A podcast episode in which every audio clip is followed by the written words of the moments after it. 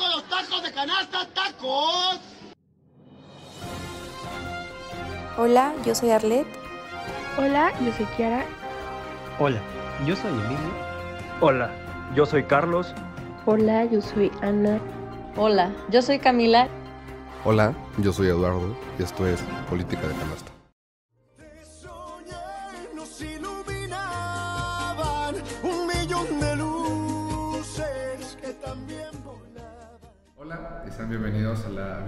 Quinta grabación de Política de Canasta. Este, buenos días, Kiara, buenos días, Livo. Buenos días. Bienvenidos a una nueva locación para este programa. Este, empezamos esta grabación contigo, Livo, por favor. Claro que sí. Eh, la nota que yo traigo es sobre el secretario de Seguridad Ciudadana del Ok. Estado, Ramón Zelaya. Eh, a mí me causó impacto la- lo que mencionó eh, en dos vertientes que ahorita vamos a mencionar justamente.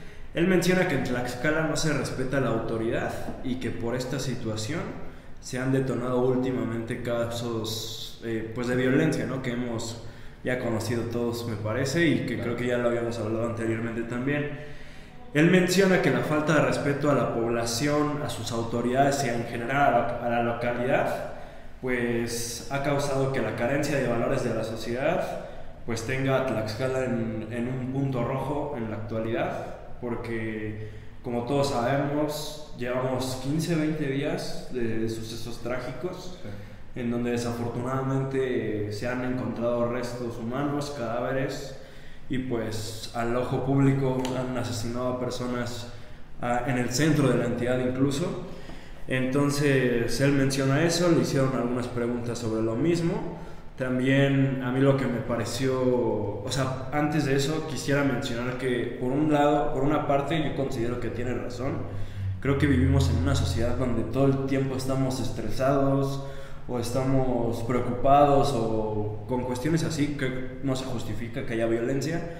Pero pues la salud mental y todo ese, ese término pues creo que sí ha afectado de cierta manera a que estemos viviendo en la actualidad con, pues con personas más violentas, ¿no? Entonces creo que ahí sí debe haber un cambio para bien personal. Creo que desde los trabajos que son largos o que son incluso, ¿sabe?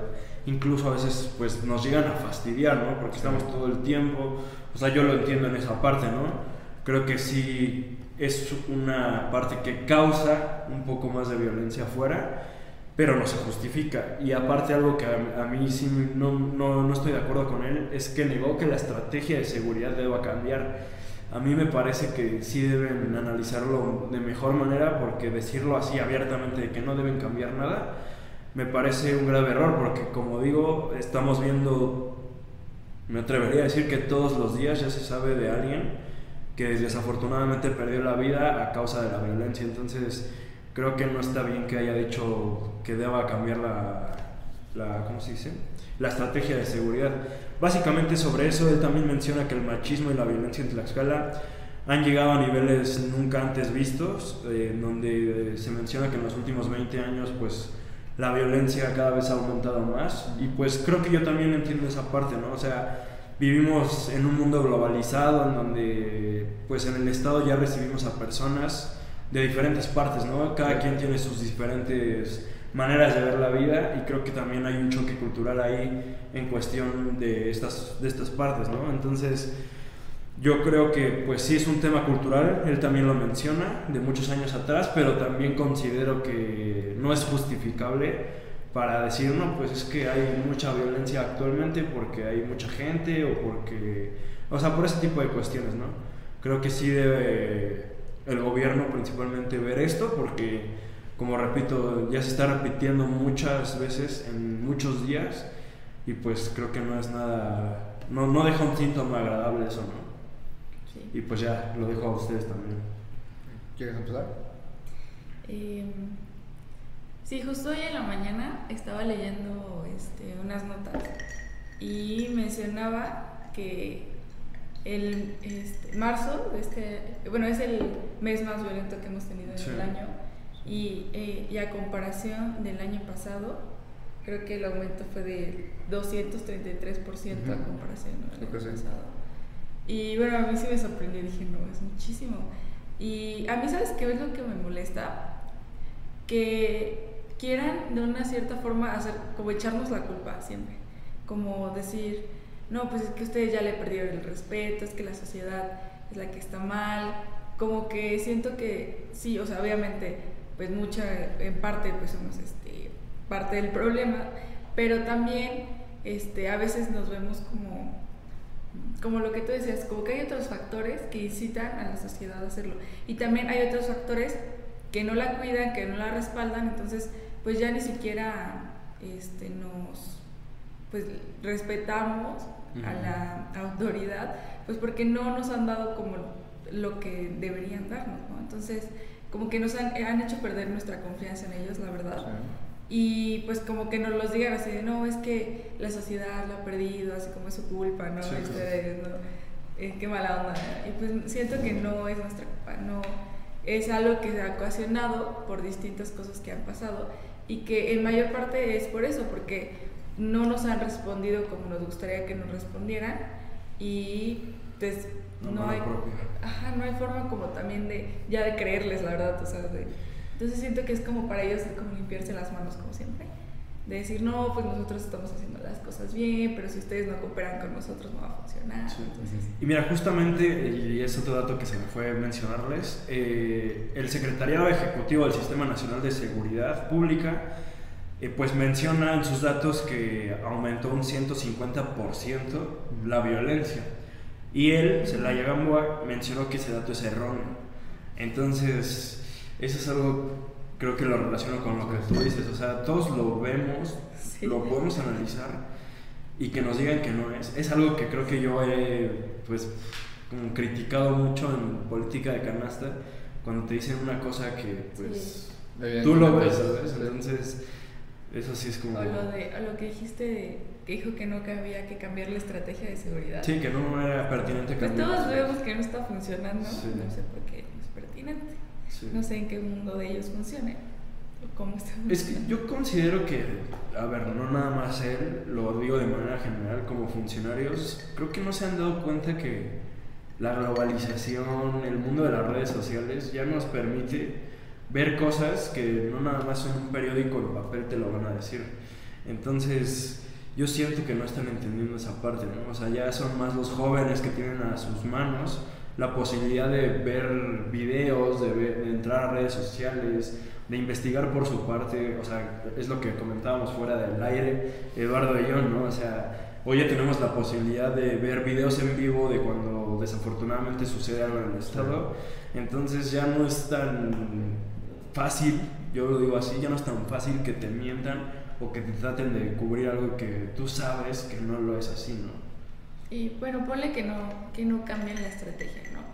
Pero pues al menos que se aplique como, este, adecuadamente. Sí, también. Que yo creo que no está pasando eso también. Porque a veces no, no, es tanto culpa, yo siento, de, de cómo están estructuradas las, este, pues estas como medidas y así. Que a, lo mejor están bien estructuradas, pero no son bien aplicadas. También habría que revisar eso.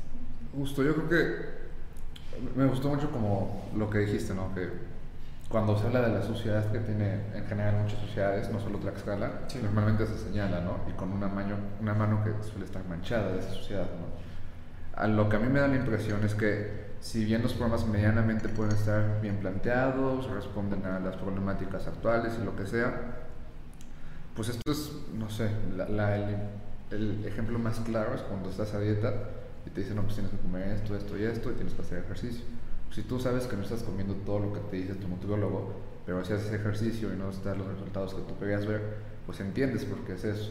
Y las demás personas, pues no es como que les importe tu dieta, pero saben qué es lo que tienes que hacer. ¿no? Pasa exactamente lo mismo con el gobierno.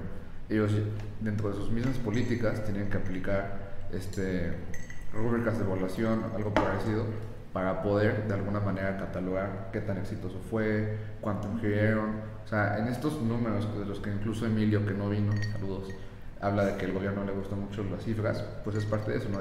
Se apoyaron a tantas personas, un impacto en miles de personas.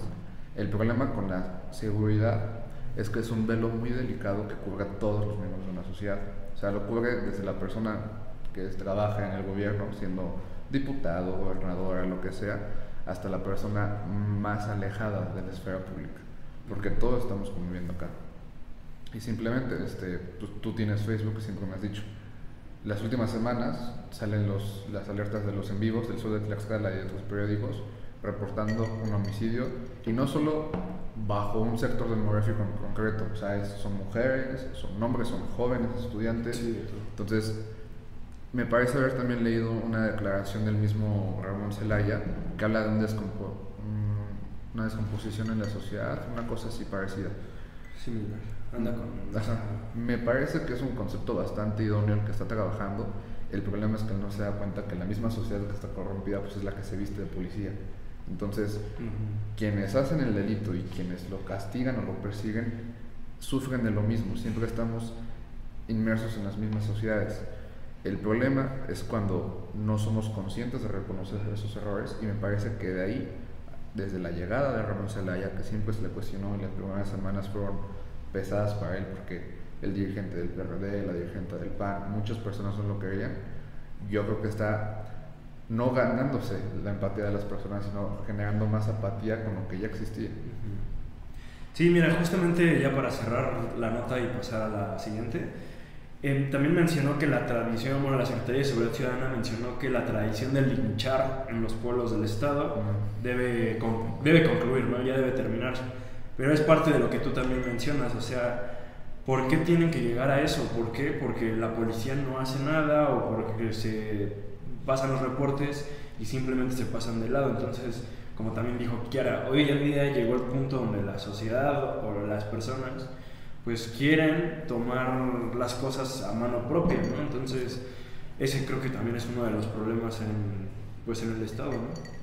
Incluso, antes de cambiar de nota, me parece que se está legislando, se propuso también considerar el delito de linchamiento, me parece, hace ah, menos de dos semanas. O sea, en lugar de vamos a ver por qué quieren linchar a las personas, vamos a castigar a quien vaya a linchar. O sea, eso también te habla de una pereza administrativa, legislativa, incluso en una parte policíaca, porque si ya sabemos que alguien hizo el delito, pues las líneas de investigación tienen que ir sobre esa persona, no sobre las personas que fueron víctimas y a través de la impotencia que les da su servicio de seguridad intentan hacer justicia, ¿no? De hecho, no sé si ustedes cuando entran a, alguna, a algún pueblo aquí en el estado han visto pancartas que dicen palabras más, palabras menos de rateros y te agarramos. como vecinos vigilantes. Como amenazando, ¿sabes? Ah, vecinos vigilantes.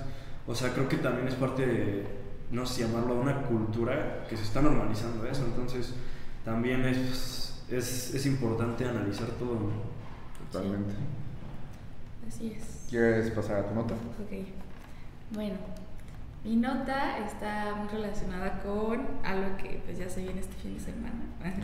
El, este, estamos en Semana Santa y vacaciones. Vacaciones, merecidas vacaciones. Efectivamente. Y este sábado pues es sábado de gloria, que todos ya, ya sabemos que desde hace muchos años pues se popularizó como pues esta tradición de mojarse ahí como echar que los, que los mexicanos siempre encontramos un pretexto para echar desmadre. También.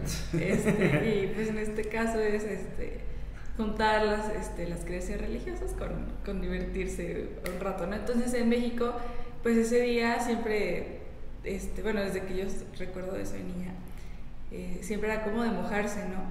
De hecho, en la mañana platicaba con mis abuelitos sobre eso y dice que también desde que ellos eran niños sucedía y que, o sea, era tan común que, que literalmente en las calles pasabas y te mojaban, así, gente desconocida te mojaba, entonces a veces como que desataba eso, peleas y conflictos por ahí. Pero que era muy común así, era, y pues entre, digamos que empezó siendo algo como un poquito más simbólico y después se convirtió en algo pues ya de desmadre, la verdad. Y, y, hasta que llegó un momento que como que empezó a bajar porque las autoridades empezaron a hacer como ya más estrictos en el sentido de la, este, el uso del agua, ¿no? que no pues hay que desperdiciarla de esa forma porque la verdad este, no recuerdo los datos, pero eh, ese día como que sí había un desperdicio mayor a otros, comparación de otros días en el país. Entonces sí, como que se empezó a advertir, después se empezó a sancionar y pues este año sigue igual en algunos municipios de Tlaxcala, especialmente leí una nota en Chautempan que sí iban a estar como bien al tiro con todos los que anden este, pues utilizando el agua de manera indebida o como este, desperdiciándola.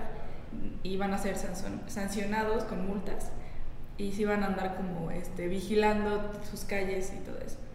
Eh, bueno, con esta noticia me gustaría enlazarla a otra que estaba yo leyendo ahorita, que justo hay un problema de agua en Tlaxcala, sobre todo por eh, las condiciones climáticas, pues hemos pasado como por eh, olas de calor muy fuertes, de hecho esta semana estuvo la verdad intensa, ahorita de hecho, porque yo no sé, yo la verdad no recordaba este clima en Tlaxcala, la verdad sí me sorprende mucho porque se está haciendo muchísimo calor y no está lloviendo, entonces pues eso lleva a, este, a la sequía y a que los cuerpos de agua comiencen a secarse.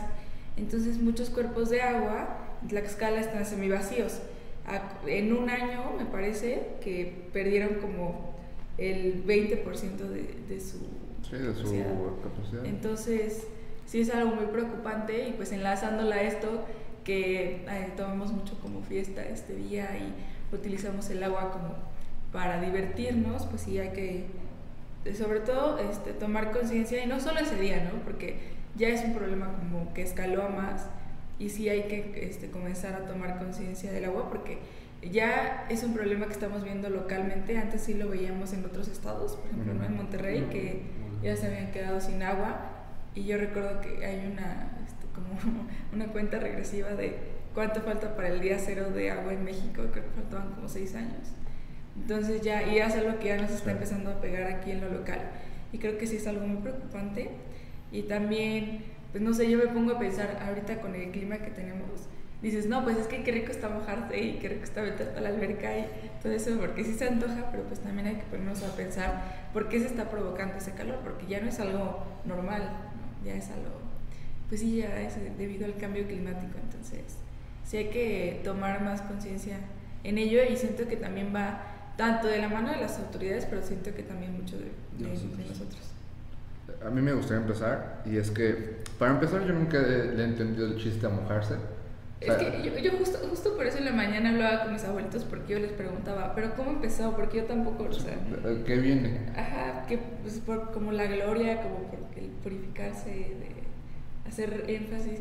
Porque ese día antes era como, se supone que no debían hacer nada que no podían ni siquiera bañarse, no podían ah, como encender, este, poner música, no podían encender fuego, era como un día muy... Entonces empezó a ser como una forma de purificarse, así como la gloria es así, se llamaba limpiarse, y después como algo mm, como, como para divertirse, porque no tenían como otros medios ese día, se supone, y ya pues... pues sí, de lo simbólico a, lo, a la diversión. Sí, sí. No sé, me voy a intentar, me voy a intentar desviar un poco, simplemente por sí. abreviar cultural. Me parece que el catolicismo mexicano y en general todos los sismos mexicanos cuando llegan al territorio se descomponen de una manera bastante peculiar. sí, peculiar.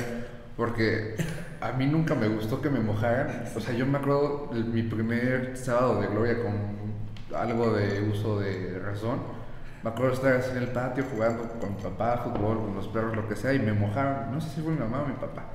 Fue como, pues, ¿de qué se trata, no? O sea, ya me bañé, no manches.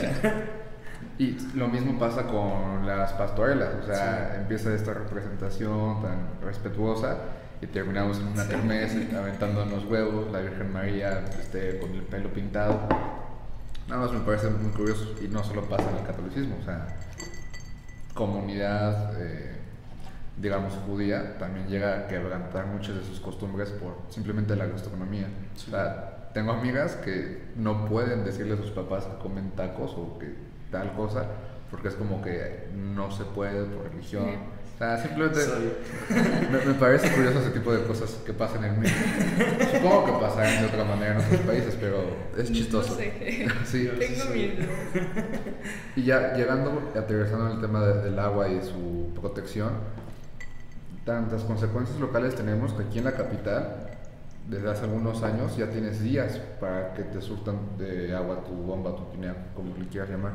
O sea, ya sabes que, no sé, martes y sábado cae en la comunidad, lunes y miércoles en tal, viernes y domingo en tal.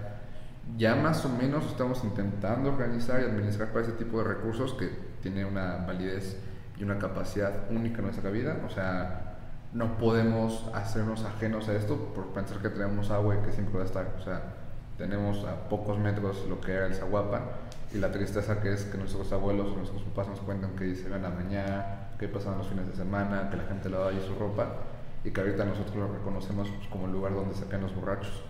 Entonces, ese tipo de cosas creo que sí es empezar a través de la cultura, ¿no? Y me gustaría, no sé, no sé si sea pertinente, pero un pronunciamiento por parte de alguna autoridad religiosa me parece que sería bastante bueno, porque incluso las mismas, los, bueno, padrecitos no, pero las abuelitas, pero gente muy cercana en la iglesia como que lo toma del mismo manera. Sí. Sí, sí, Entonces, eh, me parece que es oportuno mencionar el tema de la importancia del agua en Tlaxcala, por lo menos. Somos un estado agricultor.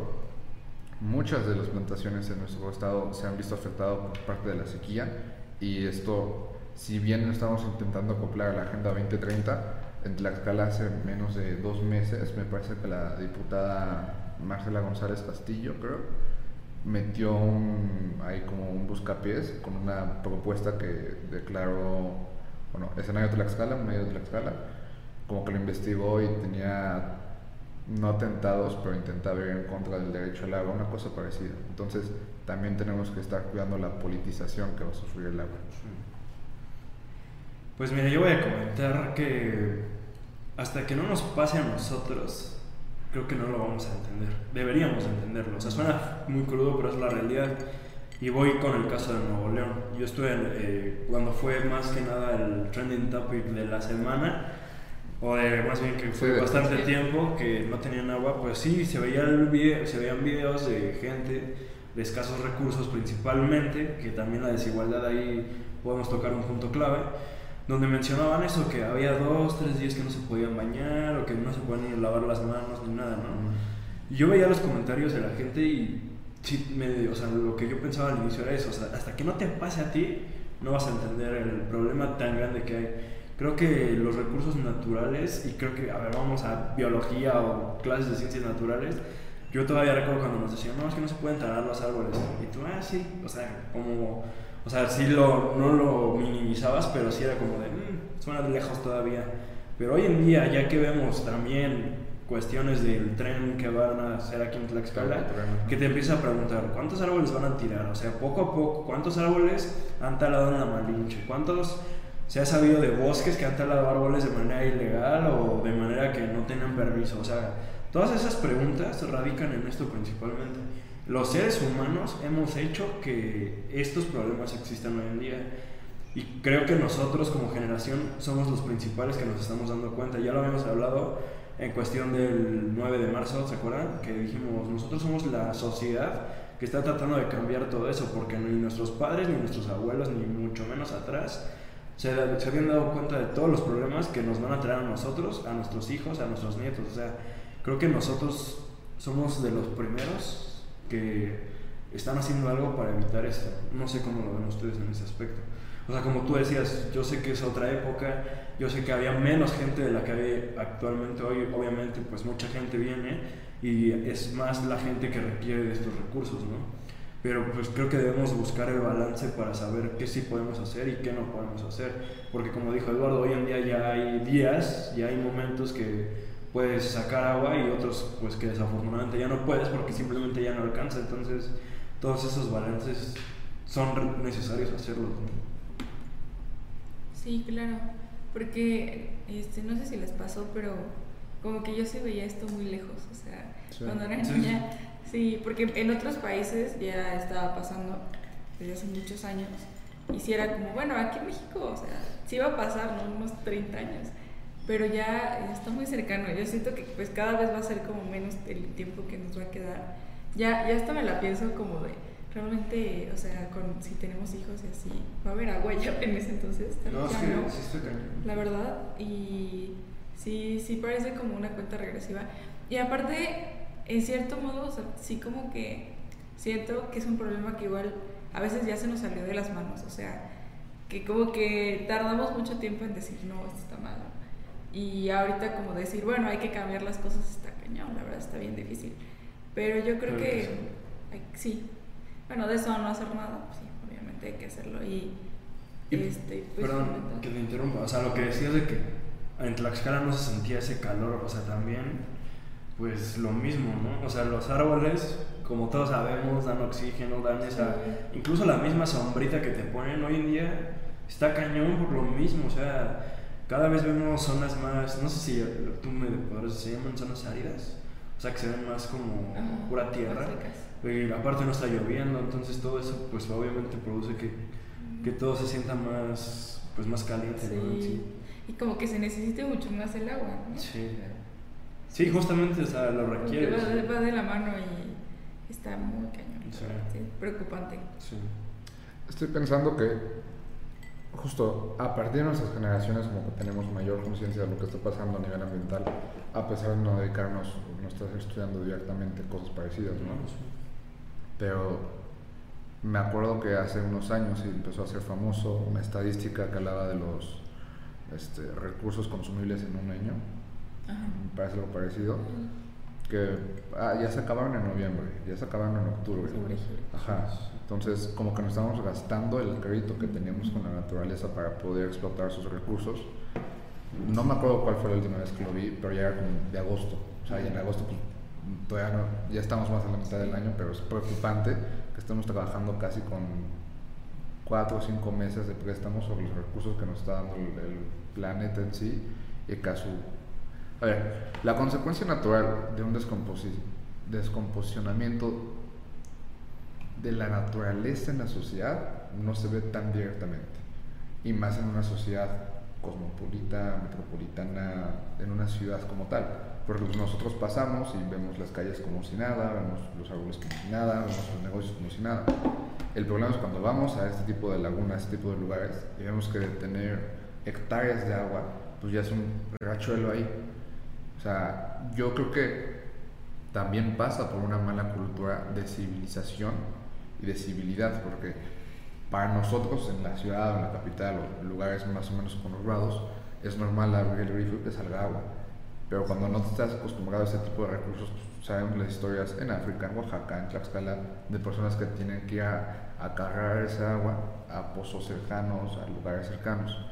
Yo creo honestamente que concientizar acerca de este problema no es negativo y aparte creo que vamos bastante atrasados porque si uno se empieza a dar cuenta de los comportamientos de la sociedad, pues los niñitos ya, o sea, igual que nosotros, las 3Rs, eh, el agua, la tala, el plástico, el UNICEF, y es como que eso no.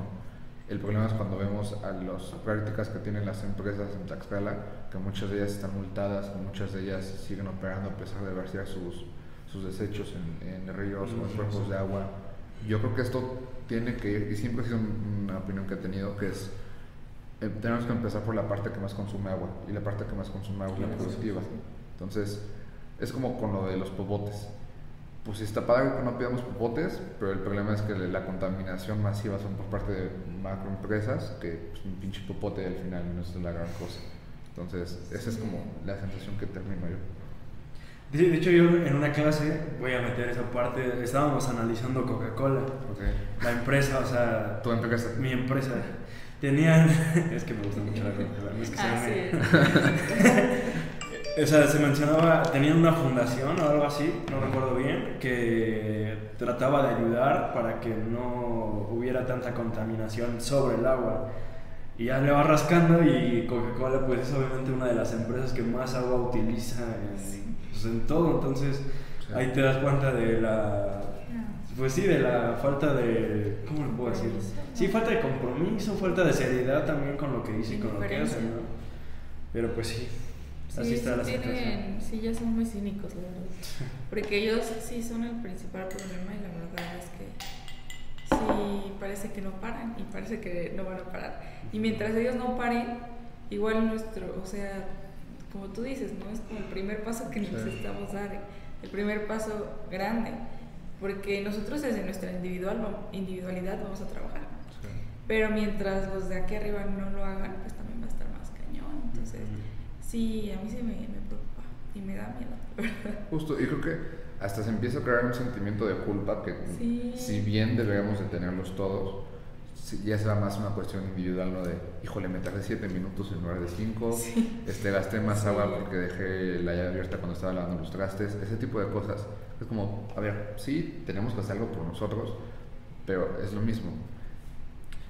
Una, una frase que me dio un profesor que estoy trabajando con él, eh, de innovación gubernamental, me dijo que no podemos minimizar la política. O sea, no podemos no hablar de política.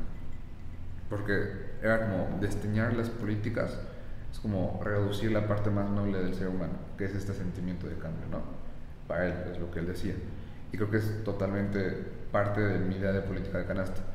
Empezamos la nota como cuestiones de agua, de protección, de sociedad, pero si nos damos cuenta, el gobierno, ya sea el de Tlaxcala, el del municipio, el de la nación, sería el primero en estar interesado en eso, porque pues, si ya sabes que le pones una multa y te la pagan y lo siguen haciendo, pues deja de ponerles multa quítales operabilidad, o sea, empieza a hacer decisiones que te las tienes que tomar, o sea, pues sí, van a dejar de producir, puedes dejar de percibir dinero, pero si no tomas las decisiones que debes de tomar, aunque no te generen votos, aunque sean impopulares, aunque cualquier cosa, pues realmente no estás haciendo las funciones de un gobierno, ¿no?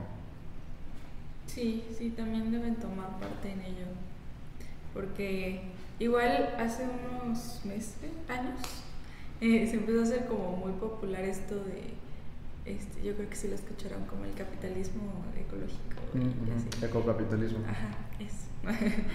como que empezaron a este, también aprovechar esto, este, y pues no... Ajá, exacto, justo es a lo que voy, como que al final de cuentas yo creo que eh, como que nos han engañado también como con el marketing.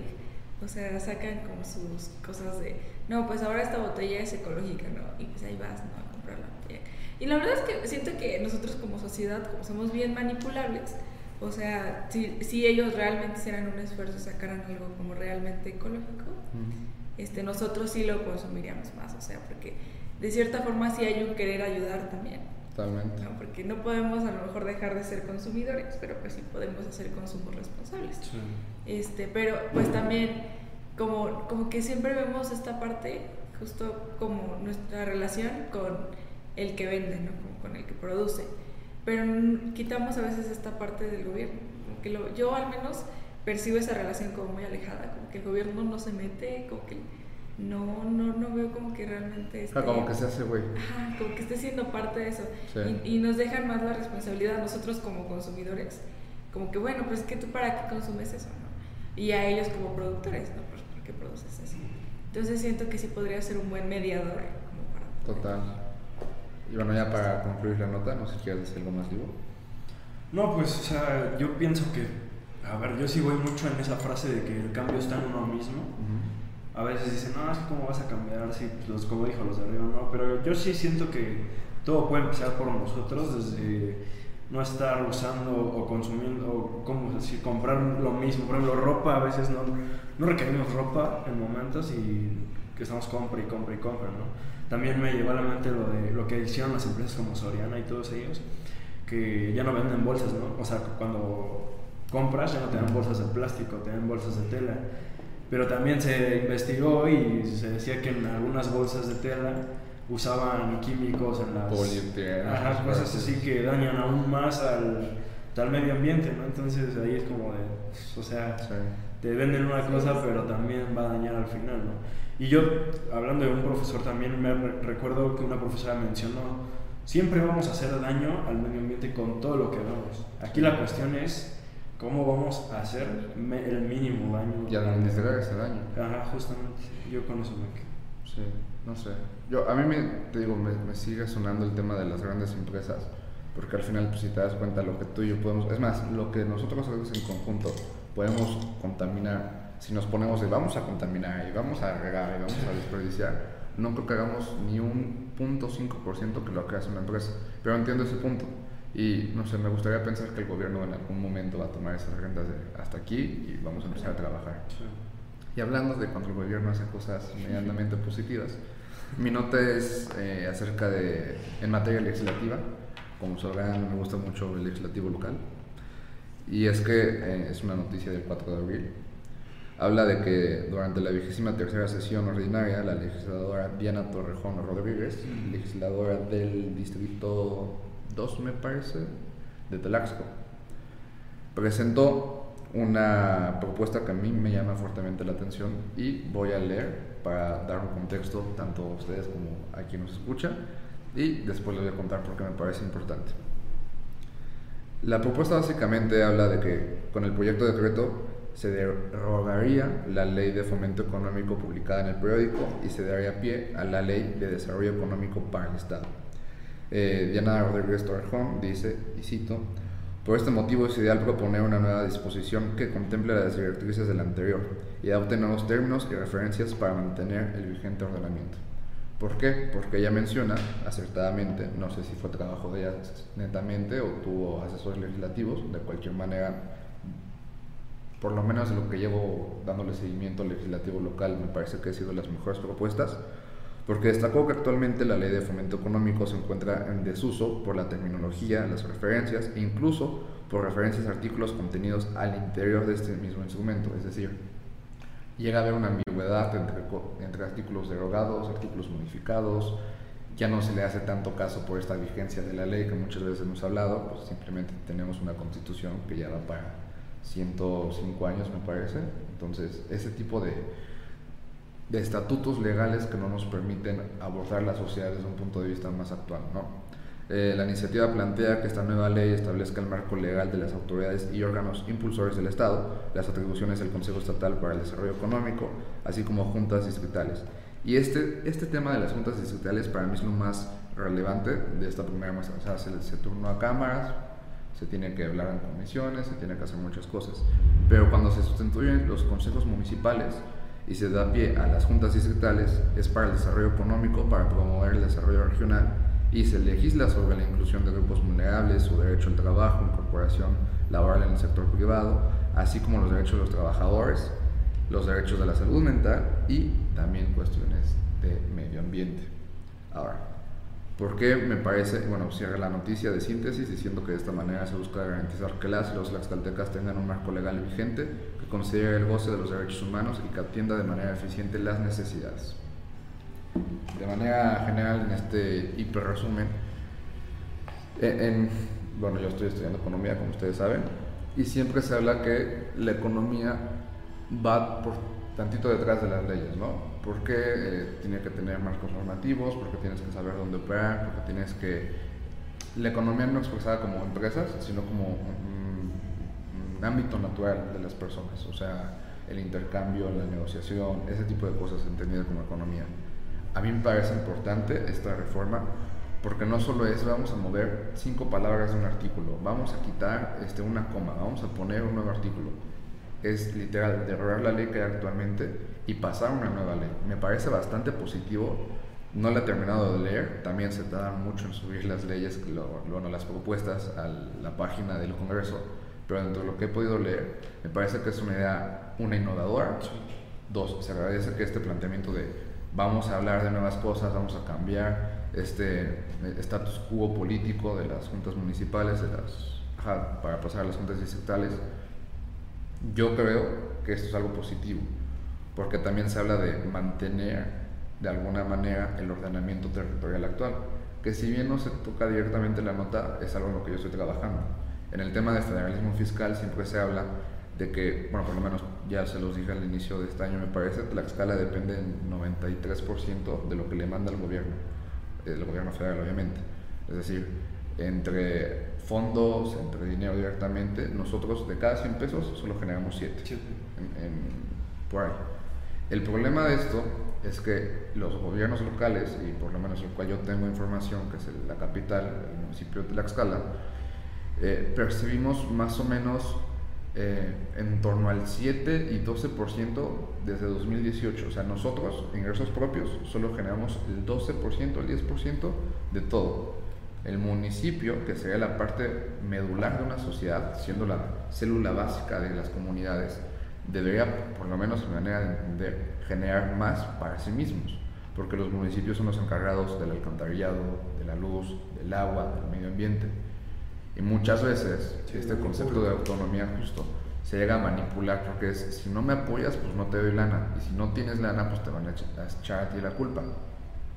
A mí me parece importante fortalecer y empoderar, en el uso correcto de la palabra, a los municipios y a estas pequeñas mm, jurisprudencias, jurisdicciones, como quieran decir, bueno, jurisdicción más que nada, del trabajo en lo económico.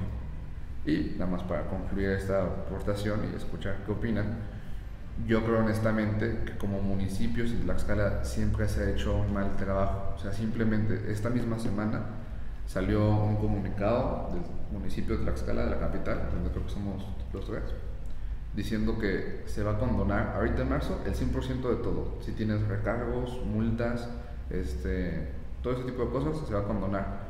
No sé si solo para el cambio de placas, pero creo que eso se va a condenar a nivel Tlaxcala y a nivel estatal. El problema de esto es que si tú cobras impuestos sobre el derecho de algo o sobre el uso de ciertas cosas, no puedes permitirte perdonar e-, esos ingresos, porque es lo que estamos pasando. O sea, si nosotros queremos un municipio que solo genere un peso y después cuando pongan lámparas como lo acaba de hacer Jorge Corich lo celebre como si fuera la gran cosa, pues yo creo que estamos muy mal, ¿no? O sea, es que a mí me mueve mucho el tema porque a mí me gustaría ver un municipio que tenga carácter propio y que a él se le atribuya más cosas de las que actualmente están pasando. No sé qué opina. Pues mira, primero que nada deberemos de darle seguimiento. ¿Cómo se llama? ¿Claudia Torrejón? No, Diana. Diana Torrejón, perdón. es de Tlaxco, sí. de Tlaxco, sí. Casi paisana tuya. Casi. Es que sí, sí, por ahí leí algo, recuerdo. A mí me parece bien también. Creo que ya era necesario que alguien propusiera, o más bien diera esa perspectiva, ¿no? Porque creo que también nos hemos alejado un poco, a pesar de que Tlaxcala, o sea, pues sí somos un estado territorialmente pequeño, pues como que a veces sí segmentamos mucho, ¿no? Creo que a mí me parece bien la idea. Aquí algo también que puedo analizar, no sé, tú me lo puedas compartir, o sea, creo que ella en su perspectiva pues sí analiza muchas cosas desde lo medioambiental, también creo que la desigualdad social ahí me parece que toca un punto... Ah, justamente, eso es a lo que iba, a mí me parece bien porque creo que si nosotros como, como grupo nos unimos y entendemos un poco más lo que están viviendo desde los campesinos, que no se les da mucho apoyo en el Estado también, o sea, todo ese tipo de cuestiones creo que podemos avanzar un paso, ¿no? Porque como tú dices, aquí en el estado, en el mismo municipio, nos hemos dado cuenta, o sea, creo que no se apoya mucho al comerciante local incluso en, algunas cuestiones, ¿no? Eh, yo también vi lo de Jorge Corichi que festejaron, bueno, se pusieron muy contentos con lo que hicieron por hacer su trabajo, que creo que ha sido un poco un poco cuestionado. Cuestionado, sí. no ha sido productivo a mi parecer. Y lo hemos analizado desde la seguridad ciudadana. Creo que es el tema de la semana y más bien del mes, yo creo. Pero me parece bien, o sea, creo que hay que darle seguimiento. Eh, tampoco voy a, a, investigar un poco más sobre eso. Es, al menos de lo que tú nos platicas, es la perspectiva que yo tengo. Ojalá se haga, porque también cuántas propuestas se han quedado nada más en un escritorio y no ha salido, entonces eso es lo que, lo que yo pienso. Sí, justo igual está, iba como este, retomar lo que, un poco lo que dijo yo, porque creo que como que muchas veces salen estas buenas ideas y dices, ok, y va bien, y de la nada dejas de escuchar de eso. Sí, super. Y ojalá no sea el caso, pero me gusta mucho la parte de como actualizar como a veces estas cosas que traemos desde hace muchos años y que ya no están funcionando a lo mejor muy bien en esto en su momento funcionaron pero ahorita tal vez ya no. Y también es lo que hablábamos este en, en episodios pasados bueno que hemos hablado muchas veces que en México solemos tener este mucho esto de queremos funcionar como funcionábamos hace 100 años pues, eso no, no, no, está bien porque pues se debe evolucionar con, la sociedad, con las, las, nuevas cosas que van saliendo, todo eso es, debe cambiar de alguna forma. Y pues me agrada como la iniciativa de, bueno, vamos a actualizarlo y vamos a hacer algo que nos ayude con las condiciones actuales, con lo que tenemos actualmente. Eso me parece muy bien. Y sobre todo también lo de los grupos vulnerables, especialmente de las personas con discapacidad, porque yo esperaría que ya en materia de eso se hiciera algo también, porque suelen a veces también decir mucho de eso, como incluirlos, este, a veces como que siento que forzadamente los incluyen también como para que no... Para, ajá, pero sí realmente pues eh, acatarlo. Y de, la verdad es que no, no sé mucho de economía, no te voy a mentir, entonces... Yo tampoco. Este, pero probablemente más que yo sí sepas, entonces este, no, no, no podría dar una opinión tan fundamentada en, esa parte, pero creo que también, eh, bueno, retomando un poco lo que dijiste, como que me suena eh, que en Tlaxcala igual podríamos de alguna forma aprovechar un poco más lo que tenemos para, este, pues en pro de, de los tlaxcaltecas, ¿no? Porque pues creo que, bueno, me pareció, no sabía eso de que dependamos tampoco de lo que nosotros producimos. Eso es muy impresionante, la verdad. Es un número muy pequeño para lo que creo que podemos dar. Entonces, sí habría como que hacer ahí algunos movimientos, no sé de qué tipo, pero creo que se podría, como para aprovechar un poquito más estos movimientos que podríamos hacer en, el Estado y pues sí, aprovecharlo porque siento que, perdón, se está como despreciando mucho, mucho esa parte. Entonces, no sé, la verdad, de qué forma bien se pueda como este, aprovechar más, pero ojalá sí sea como un objetivo que tengan, ¿no? Algo como que sí se, se valore un poco más, ¿no? Como que también seamos un poco más independientes, de alguna forma. Sí. Yo tengo una pregunta. Dígame. De hecho, o sea, yo, había visto que el estado de Tlaxcala era el que menos aporta al Producto Interno Bruto del país, ¿no? Este, actualmente no sé cómo son los datos, pero sí, históricamente Tlaxcala produce muy poco, pero muy, muy, muy poco. o sea, simplemente tenemos un corredor industrial que, si bien apoya la economía local, no es como un referente de, ah, mira, no es como el caso de Monterrey, ¿no? Que muchas veces lo que Monterrey se quejó con la campaña de Samuel García es que como las empresas estaban radicadas legalmente en la Ciudad de México, pues esa producción se les daba a la Ciudad de México. Cosas similares pasan con Tlaxcala este, tenemos empresas manufactureras muy buenas, de bastante calidad. Algunas llegan a cumplir los reportes de sanidad y de medio ambiente, algunas no, como siempre en todos los lugares.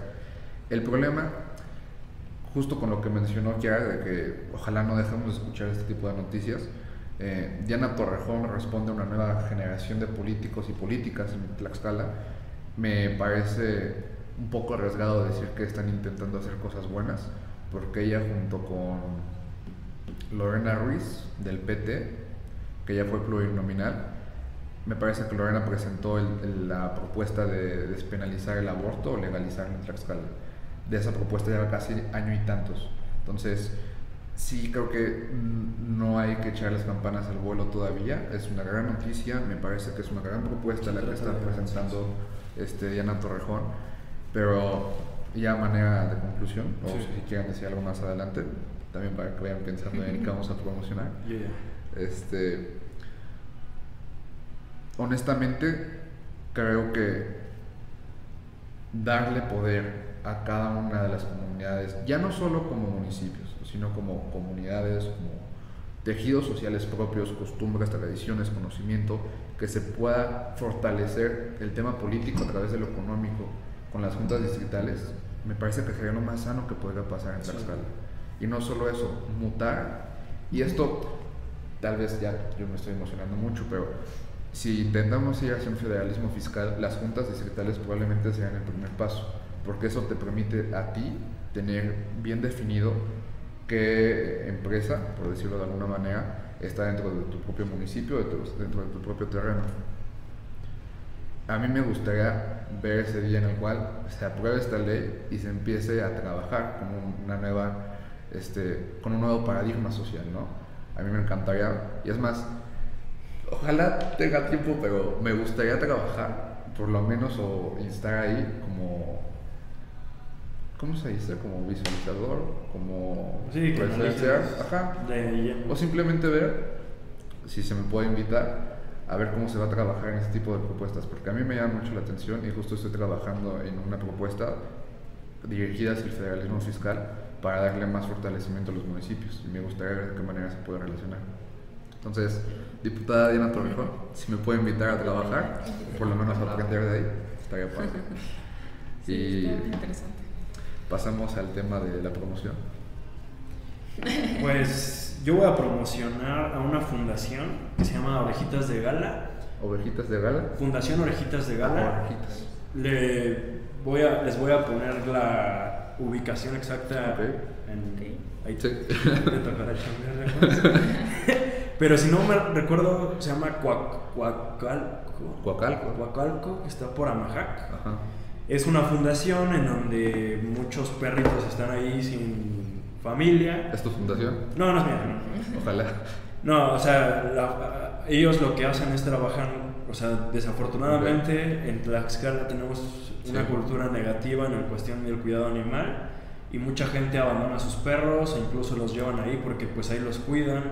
Ahí a veces, bueno, al menos yo he llevado eh, croquetas o alimento para muchos, porque hay muchos perros ahí aproximadamente, así al, a, ¿cómo se llama? De buen cubero, yo creo que unos 150 perros y solo son aproximadamente tres personas las que se encargan de cuidarlos todos los días, Ok. de darles de comer, obviamente pues es una asociación sin fines de lucro, es básicamente la gente que quiera ir a aportar, a donar y pues tratan de tener esa cultura del de adoptar a los perros, no más que nada, no de que compremos perros, sino adoptar, porque pues son perros que como les comento los abandonan o nada más los maltratan y ellos se encargan de cuidarlos y ellos lo que quieren principalmente es encontrar dueños o gente que pueda cuidar a los perros. ¿no? Entonces si quieren un perro en lugar de que vayan a comprarlo, yo los invito, las invito a que asistan a, a esa fundación y que conozcan a los perros, vean qué perros o sí qué perros pueden Adoptar. pueden adoptar y con mucho gusto ellos son muy abiertos para decirles aquí está este perrito, adóptalo, ¿no? Dale una mejor vida de la que ha tenido. O si no pueden simplemente apoyar con un kilo de... Con donativos como cro- croquetas, incluso dinero, o sea, 100% yo he visto que trabajan, tratan de trabajar bien. También, pues obviamente es complicado, ¿no? Sí, Como- siendo tres Si personas. quisiéramos, o sea, si yo quisiera, voy por 10 perros, ¿no? Pero pues, claramente no, no es posible. Estás a la mitad. Sí, no es posible, entonces tratar de ayudar, ¿no? Claro. Este. Mm, Bueno, eh, les voy a recomendar otro lugar en Apizaco. Ok. Conozco mucho de Apizaco. Eh, son unos tacos que son muy buenos, la verdad. Los, son los tacos de mi infancia. Toda mi vida los he comido y siempre han sido muy buenos. Ok. Están en la calle Chicotencat, muy cerquita del, del Zócalo. Pero yo creo que, o sea, los que son de Apizaco ya deben conocerlos. ¿Cómo se llama? Tacos El Güero. El bueno. Están, es que allá en, en Apizaco como que es muy popular esa calle Ok. porque se ponen muchos este, Taqueros. muchos taqueros. Ah. Pero especialmente los tacos El Güero, esos son muy buenos, muy muy buenos. O sea, llevan años de verdad y son buenísimos. Son tacos, este, este ¿cómo se llama? Tacos sudados, se les llama. Ok. Sí, sí, sí, son los tacos Sí, sudados, sí. ¿no? Los de cabeza. Ah, Ajá.